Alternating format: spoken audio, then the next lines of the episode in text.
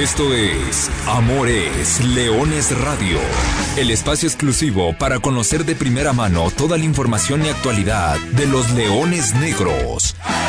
Aquí formarás parte de una manada que nunca deja de rugir. Comenzamos.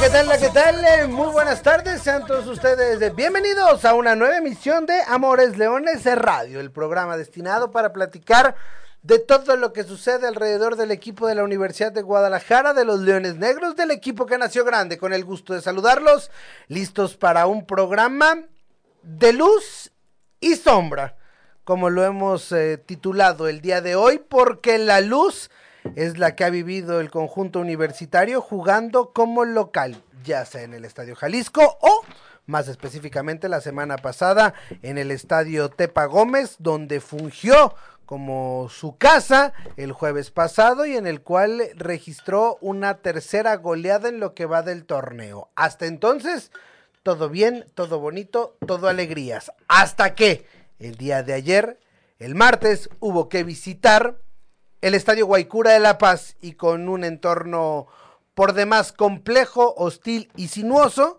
los Leones Negros toparon con pared y terminaron cayendo también con una contundente derrota ante el Club Atlético La Paz. Eso solamente referente al primer equipo en esta última semana. Desde la última edición de Amores Leones al día de hoy, se jugaron dos partidos. Pero además, traemos una exclusiva, exclusiva de Amores Leones Radio. Refuerzo, refuerzo melenudo. Ha llegado un nuevo jugador a Universidad de Guadalajara.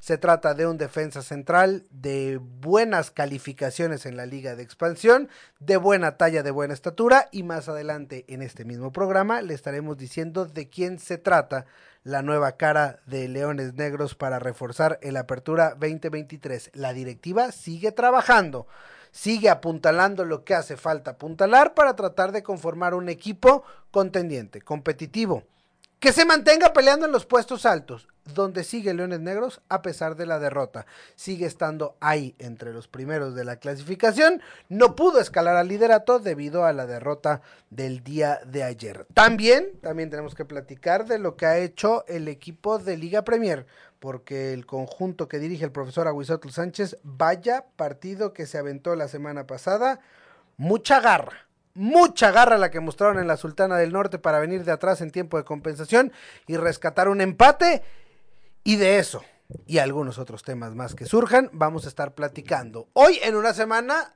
de respiro, porque los Leones Negros regresan este miércoles de Baja California Sur y tendrán días, muchos días para preparar su siguiente compromiso que está pactado, agendado para el domingo 3 de septiembre en la cancha del Estadio Jalisco.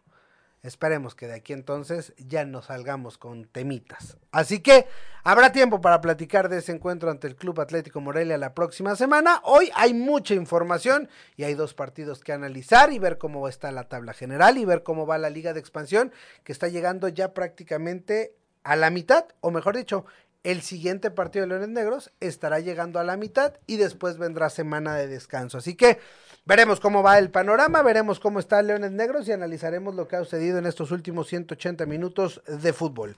Por lo pronto, antes de arrancar y antes de entrar en los temas, yo los saludo, soy Arturo Benavides, le agradezco el foro de su atención y saludo al profesor Carlos Alberto Valdés. Profe, ¿cómo andas? Buenas tardes.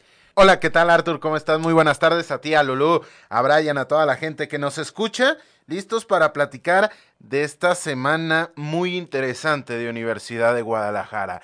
Imagínate cómo están las condiciones del terreno de juego del Estadio Jalisco o cómo se presupone que están las condiciones del terreno de juego del inmueble de la calzada Independencia, que a lo mejor estos 14 días, poco más, poco menos, que le restan a Leones Negros para tener su próximo partido, no le caen mejor al equipo que viene de perder hace una noche tres goles por cero, sino a la propia cancha. A partir de ahí todo se está vuelto loco, la liga de expansión me parece que está viviendo su mejor torneo en cuanto nivel, en cuanto a ritmo, en cuanto capacidad de atracción de los espectadores, quien le haya dado una oportunidad, inclusive el día de ayer con el Celaya contra Atlante 0 por 0 terminó siendo un buen partido, ni qué decir con la feria de goles con la cual se terminó la actividad entre Venados y el conjunto de Correcaminos. Y entre medias este partido extraño que tuvo Leones Negros, amargamente decepcionante la actuación de los de Luis Alfonso Sosa,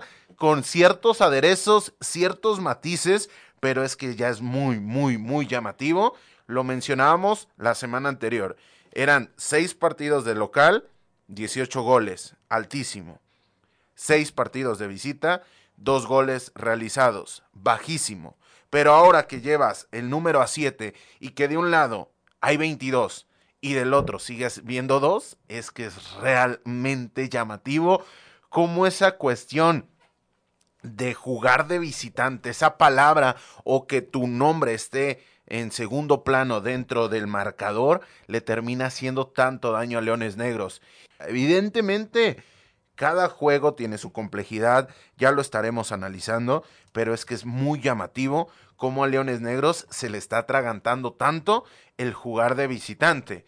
Y más aún cuando terminas visitando uno de los terrenos de juego con más complejidad, no solamente en la dificultad del rival y la adaptación del mismo, que ya es mucha y está muy dilatada, pero más allá de ese tema, es realmente un tema de análisis para sacar la lupa y comenzar a desmenuzar los porqués de, esa de ese accionar de Leones Negros, tanto en lo positivo como en la área de oportunidad. Es luz y sombra, tal cual. Eh, Leones Negros en casa ha sido un vendaval, Leones Negros de visita ha sido un equipo irreconocible.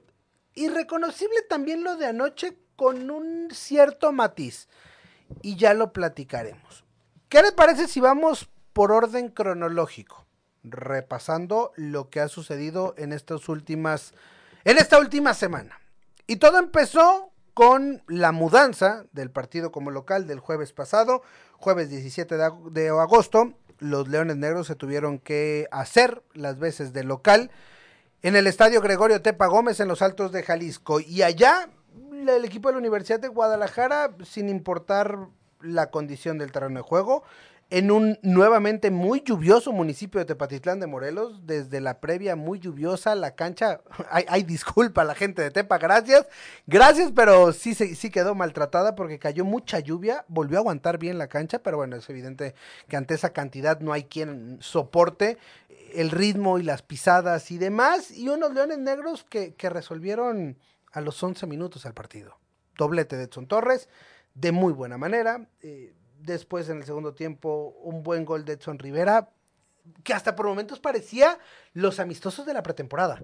Por momentos pareció, no sé si por el entorno, no sé si por el estadio, hubo respuesta de la comunidad universitaria alteña, pero no sé si llegó un momento en el que yo sentí el partido estando en el estadio como partido de pretemporada. Entre que unos caminaban, los otros el equipo de Mérida como, ya, ya tiró la toalla, listo, ya está. Y, el gol de Edson Rivera me parece que es un gran reflejo de eso, ¿no? Es una pelota ahí dentro del área, el taconazo se está cayendo, picotea la pelota, el 3-0, toda la fiesta. Después viene la anotación del descuento de Venados, la expulsión de Edson que, que termina trayendo consecuencias, ¿no? Daños colaterales que los sufres en el partido de la jornada 6. Y después lo cierra todo Fabián Martínez Landeros.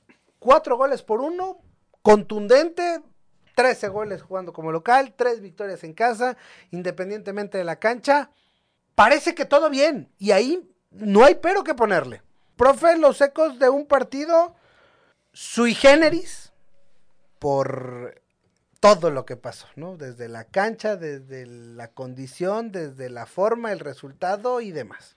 Sí, primero apuntar en el análisis del partido que fue un estupendo comienzo de Leones Negros, que inclusive Exxon Torres ya había tenido una muy similar previa a la primera anotación y hasta ahí hay que ponerle una tremenda X al conjunto de Rafael Fernández, que inclusive lo mencionaba en la conferencia de prensa, su capacidad de defensa del área fue bastante endeble, porque en 11 minutos que el balón le llegue al mismo futbolista en la misma zona es, es para llamar la atención de diferencia de secuencia, primero eh, asistido por eh, Ulises Torres, posteriormente por Miguel Vallejo, pero es muy llamativo que te ataquen esa zona del terreno de juego de manera tan constante, de manera tan tempranera y con los, con los mismos ingredientes. Pero a partir de ahí, Primero, el caso hay que subrayarlo. Exxon Torres demuestra que es uno de los futbolistas más diferenciales de la, de la división.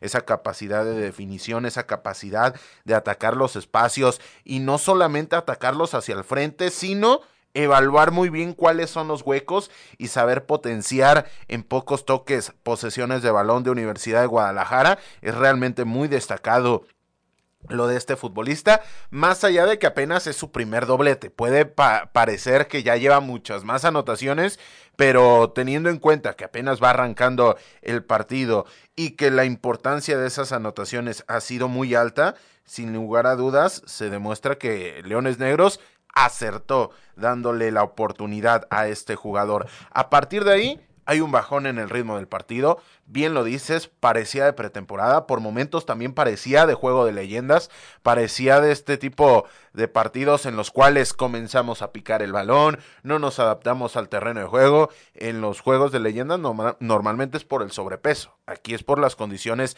de la cancha que realmente las supo aprovechar Leones Negros porque hubo muchos resbalones en el conjunto de Venados de Mérida. Yo siempre que que pasa este tipo de cuestiones, sobre todo tan pronto, porque si comienzas con ciertas circunstancias del partido y conforme va avanzando de manera climática, va evolucionando las características del terreno de juego, te puedo entender más, pero la cantidad de resbalones es bastante, bastante llamativa.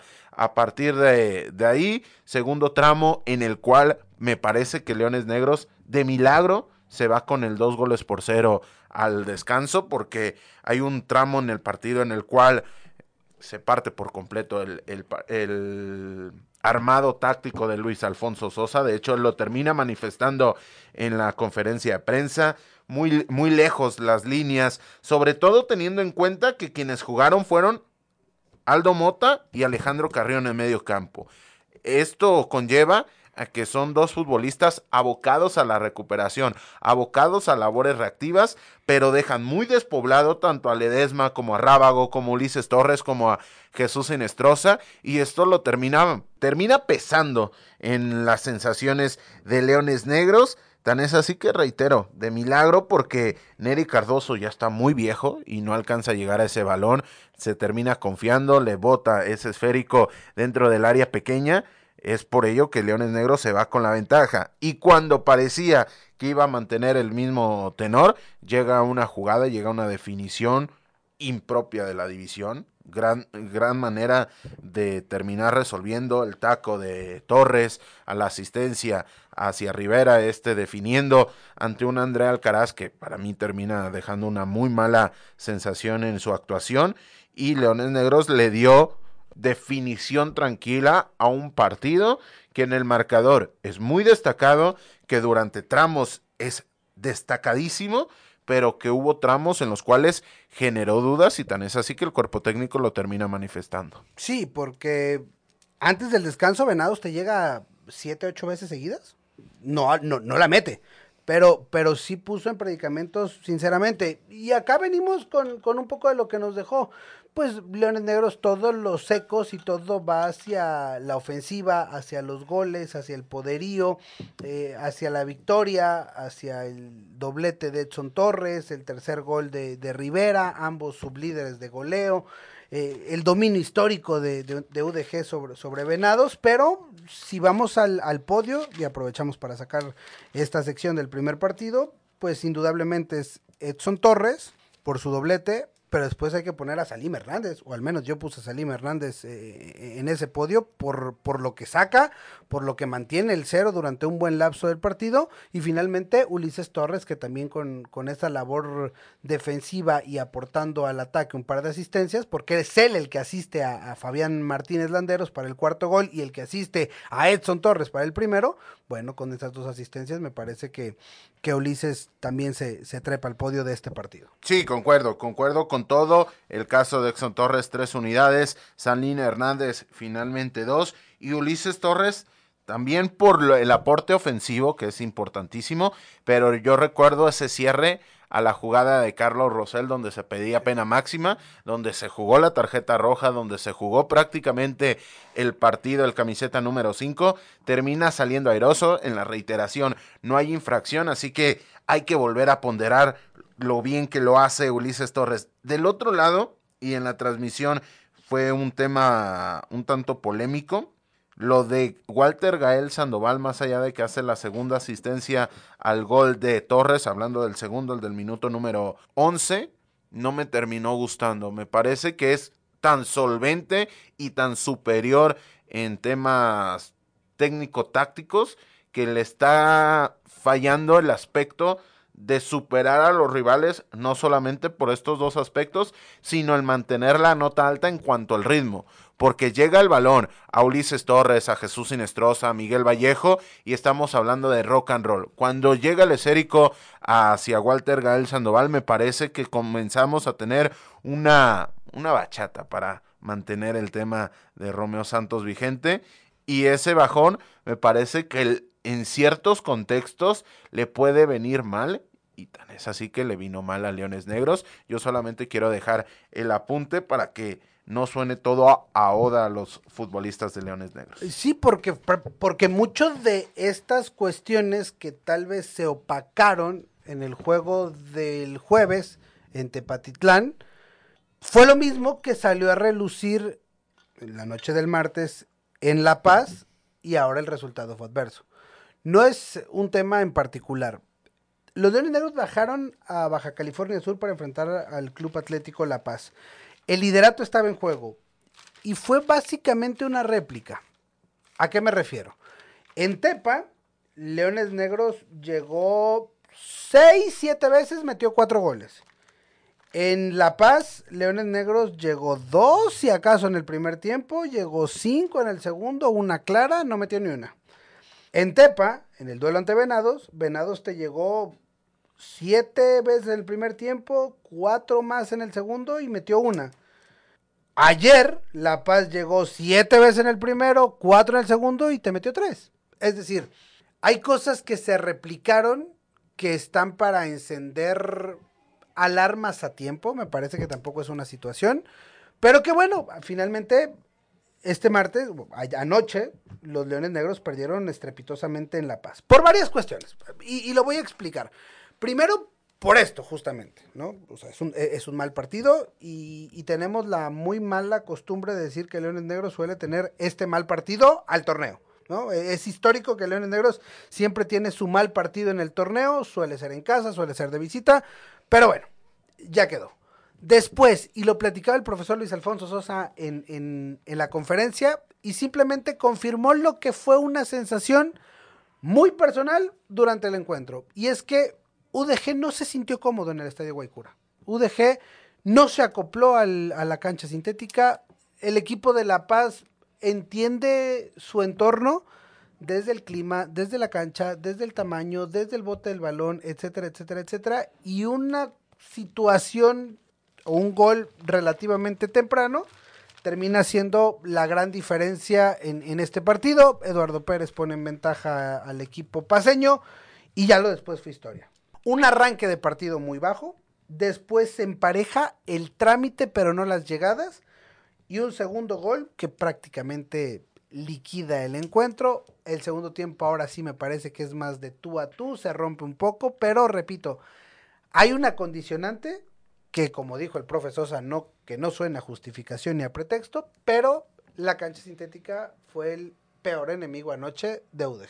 Sí, porque conoce de muy buena manera su terreno de juego, su entorno, su estilo, la manera de competir, la manera de recorrer metros el equipo de Jaime Durán, que en otro contexto a lo mejor se podría empatar un poco más en cuanto a las condiciones. Pero aquí termina siendo un match bastante importante para los paseños, que el estilo, las condiciones, el clima y la adaptación están emparejadas con la idea del, del, cuerpo técnico y eso se termina potenciando y eso se termina afianzando en el hecho de, de que ves cómo terminan siendo las anotaciones. A mí el, el segundo gol, el remate de cabeza de Luis Pérez es un sello de la casa. Es completamente un sello de la casa. Y si usted ve los partidos de La Paz o si solamente ve los resúmenes, esos cobros cerrados son muy de fútbol de actualidad, pero también son muy del Atlético La Paz, que sabe optimizar sus recursos, sabe qué tan incómodo es para el portero el tener a los futbolistas rivales y propios tan cerca, el aspecto de la cancha, el aspecto de tener las gradas tan pegadas, saber que no tienes margen de error, que después del verde del pasto hay una franja de, de grava y al lado está la, la barda, más allá de que no forma parte del terreno de juego, en la comodidad o en la no comodidad del portero se termina demarcando esta cuestión. Ya estaremos llegando un poco más a los puntos finos de este partido, pero es que sí, sí fue alarmante, sobre todo por las expectativas. Si vinieras de partidos malos, si vinieras de, de otras temporadas, de las sensaciones de otras temporadas, este partido pudiera llegar a, a, pasar un poco más desapercibido. Pero qué tan bien está haciendo las cosas Leones Negros, que este 3 por 0 es completamente otra cosa, es otro boleto. Y también Luis Alfonso Sosa lo manifestaba en la conferencia de prensa a pregunta expresa de un servidor, cómo él no mete en el mismo saco la derrota ante Atlante, el empate ante Tepatitlán y este partido ante Atlético La Paz, haciendo referencia a que las condiciones son atípicas, el, el resultado fue malo, pero inclusive sus percepciones fueron aún peor de su propio equipo. Sí, porque no, no gustó. ¿eh? Finalmente no es un buen partido el que hace Leones Negros, no gustó. Y repito, a mí no me gusta ser leña del árbol caído, no me gusta hacer más grande las cosas, las cosas como son. Leones Negros tuvo un mal partido, listo, se acabó. Y suele tener ese mal partido al torneo. Llegó en la jornada 6. A tiempo, no a tiempo, hay que aprender, hay que sacarle un poco de lo mejor, listo, ¿no? De lo de ayer. Y ahora viene la parte interesante, el podio. Porque hay que sacar un podio. Lo dijimos y lo advertimos desde la primera jornada gane, pierda, empate, juegues bien, golies o salgas goleado, vamos a elegir a los tres mejores jugadores de Universidad de Guadalajara en cada uno de los partidos. Y esta situación resulta y se torna interesante para decidir los del día de ayer. Primero, vamos de abajo hacia arriba, porque la complejidad de este podio es máxima y prácticamente nos tenemos que abocar a las pocas sensaciones positivas que deja Universidad de Guadalajara. Para mí, el punto número uno, el que suma una unidad, es Leonardo Martínez.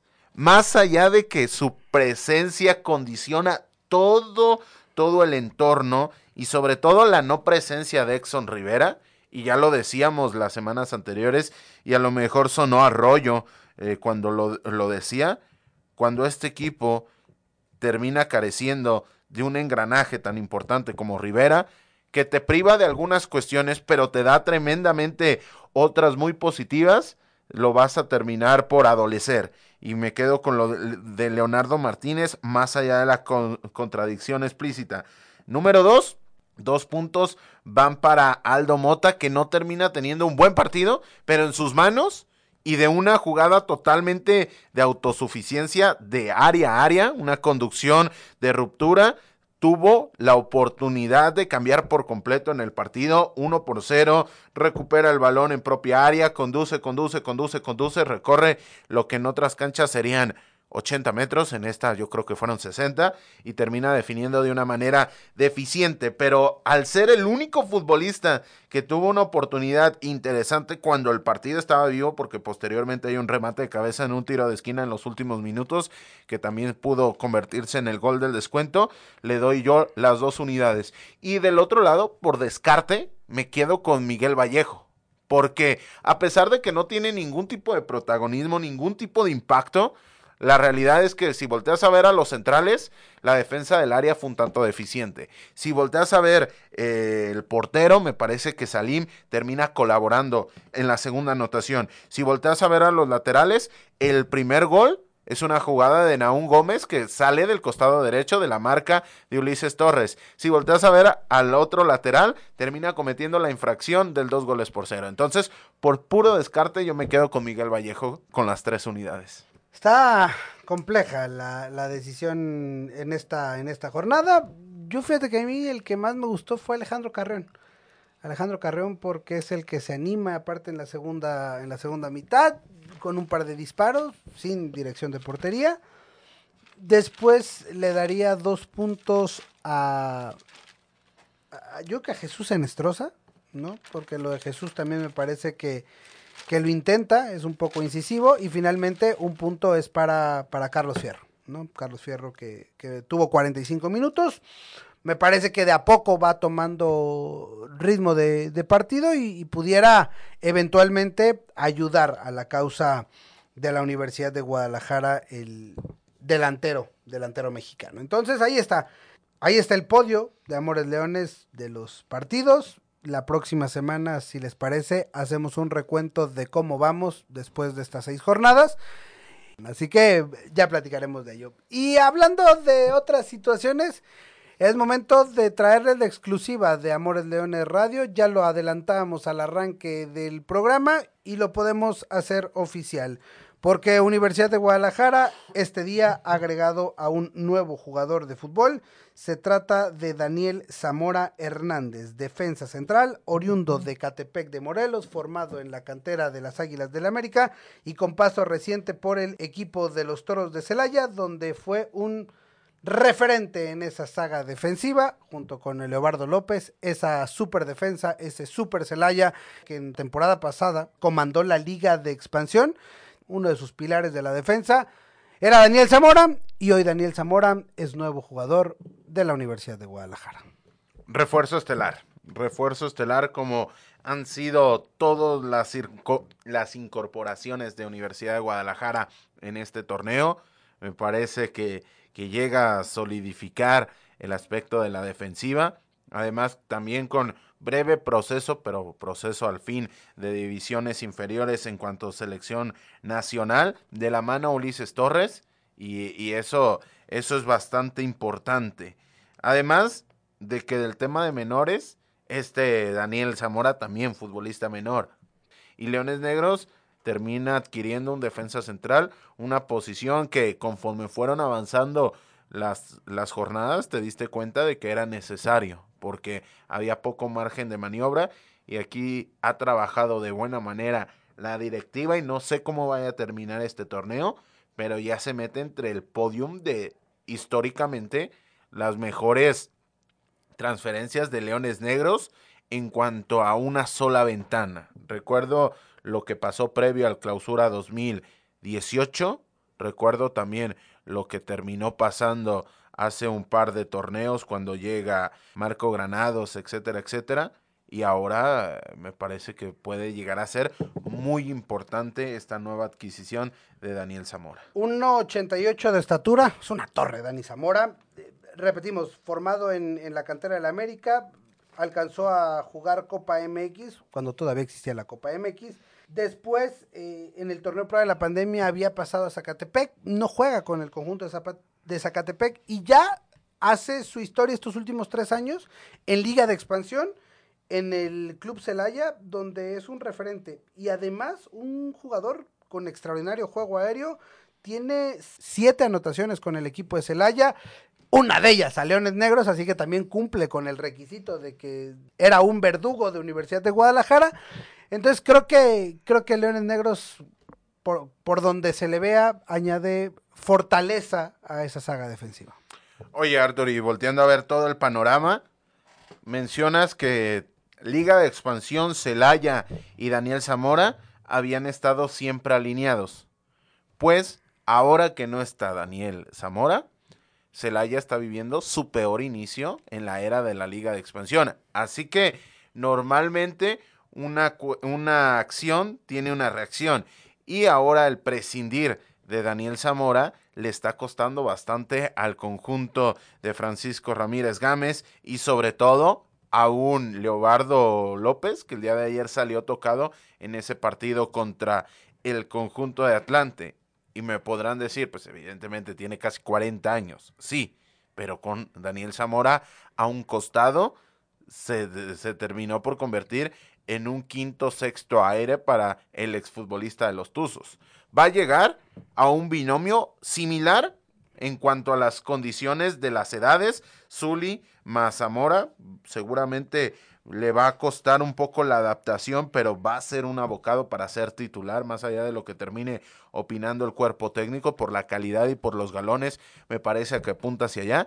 Y vamos a ver si esto conlleva a una mejor versión aún de lo que hemos visto del Zuli Ledesma. Y este tipo de refuerzos que no solamente son potencia en cuanto a lo individual, sino te terminan potenciando el entorno, termina siendo un match bastante importante. Y en la parte del timing, me parece que también es ideal, porque se incorpora esta semana, tiene toda la semana para entrenar, es decir, una semana larga para adaptarse jugar el próximo domingo, si es que así lo decide el cuerpo técnico, y si no, viene la semana de descanso. Es decir, está reforzando al equipo para la segunda parte del torneo. Un refuerzo de medio torneo de alto calibre, defensa central de lo mejor de la liga de expansión en los últimos tres años. Veremos, veremos. Vamos a llegar ya la próxima semana después del partido de Atlético Morelia habrá tiempo de, hacer un corte de caja porque estaremos exactamente a la mitad. Para Leones Negros, siete partidos jugados, la jornada ocho habrá que descansarla y habrá que encarar la segunda parte del campeonato. Hasta ahora me parece que el balance eh, está bien. Eh. Leones Negros está en la parte alta de la clasificación y tendrá que encarar este siguiente partido con, repetimos, mucho tiempo, mucho tiempo por delante. Nosotros también ya la próxima semana habrá tiempo de sobra para platicar acerca de esa previa. Antes, antes de despedirnos, antes de cerrar el programa, hay que hablar de lo que sucede en las categorías inferiores de la Universidad de Guadalajara. En específico, el tema Leones Negros Premier, que lo platicamos la semana pasada, debutaron con victoria y con eso automáticamente superaron lo hecho el último torneo. Ahora es temporada larga y en su primera visita fueron a enfrentar al Real Apodaca allá en Nuevo León. Un partido, profe, que si uno ve el resultado dices dos por dos, pero por la forma, vaya que hay que aplaudir a los dirigidos por Aguisotl Sánchez. Sí, totalmente, porque hasta el minuto 74, después de ver prácticamente todo el partido, decías, este partido va a terminar 0-0. No le va a pasar absolutamente nada. Se van a dividir puntos y cada quien con su golpe se va a ir a casa. Pero a partir de ahí se volvió loco por completo el partido, porque primero Jesús Enrique Reyes puso arriba en el marcador a Real Apodaca. Posteriormente dices, bueno, los defensas no tuvieron tanto que ver en este aspecto, viene un error, cometen penal y Osiel Mireles pone el 2 por 0 y dices, bueno, ya se acabó este partido.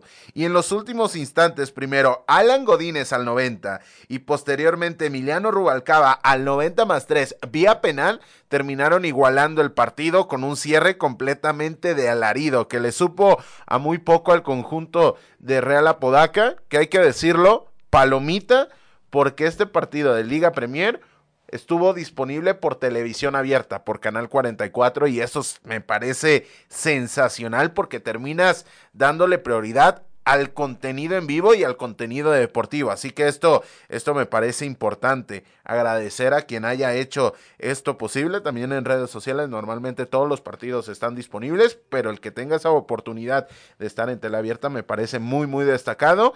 Y a partir de ahí, como es una costumbre en la Liga Premier, habiendo empate de más de dos goles, el conjunto de Aguisol Sánchez termina cayendo 5 a 4 y perdiendo la posibilidad de realmente sacar un resultado espectacular, porque ya el empate y sin voltear a ver las, las condiciones del juego ya era sensacional, pero el haber sumado dos puntos en este partido de visita, de donde vienen estos Leones Negros, por cómo se le puso el partido, hubiera sido prácticamente más que una victoria. Desafortunadamente para su causa, terminan cayendo y van a enfrentar en la jornada número 3 a Coras que viene sin sumar unidades. Coras de Piedras Negras ahora y que veremos al equipo de Leones Negros con sus nuevas caras. Es decir, hay muchas caras nuevas que de entonces empezarán a surgir. Por lo pronto, cuatro puntos hasta el momento la cosecha de Leones Negros y el próximo sábado por la mañana en el Club La Primavera, actividad de la jornada número 3. Actividad como también empezarán a tener ya los siguientes... Eh, representativos de la Universidad de Guadalajara. Los Leoncitos Negros se dio a conocer su calendario de actividades, su grupo estarán participando en el grupo 13 de la Liga TDP y los Leoncitos Negros abren fuego el próximo viernes 15 de septiembre visitando a los Gorilas de Juanacatlán en este proyecto encabezado en el equipo por Raúl Rico. A Leones Negros ahora le toca ir al grupo de los niños grandes. No es que en el otro grupo hablando del que compartía con Tecos Catedráticos y Diablos Tesistán, no es que no hubiera potencia, pero va a llegar a un grupo completamente democrático como es el sector 13 de la Liga TDP. Y para muestra un botón, primera jornada enfrentando a uno de los pesos completos de la división Gorilas de Juanacatlán que se quedó con la posibilidad de, de meterse a la liguilla, así que viene adolorido de su última presentación. Va a ser muy interesante porque además de que se incorpora a este grupo, le sigue Tecos que había sido en el aspecto de liguilla ese clásico, más allá de lo institucional, ese clásico por ver quién quedaba por encima uno del otro en el grupo número 14. Y ahora en el 13, teniendo el aderezo de los pesos completos, vamos a tener prácticamente un sector de alarido todas, todas las fechas con partidos muy, muy interesantes. La Liga Premier está en marcha, los Leoncitos Negros arrancan el 15 de septiembre.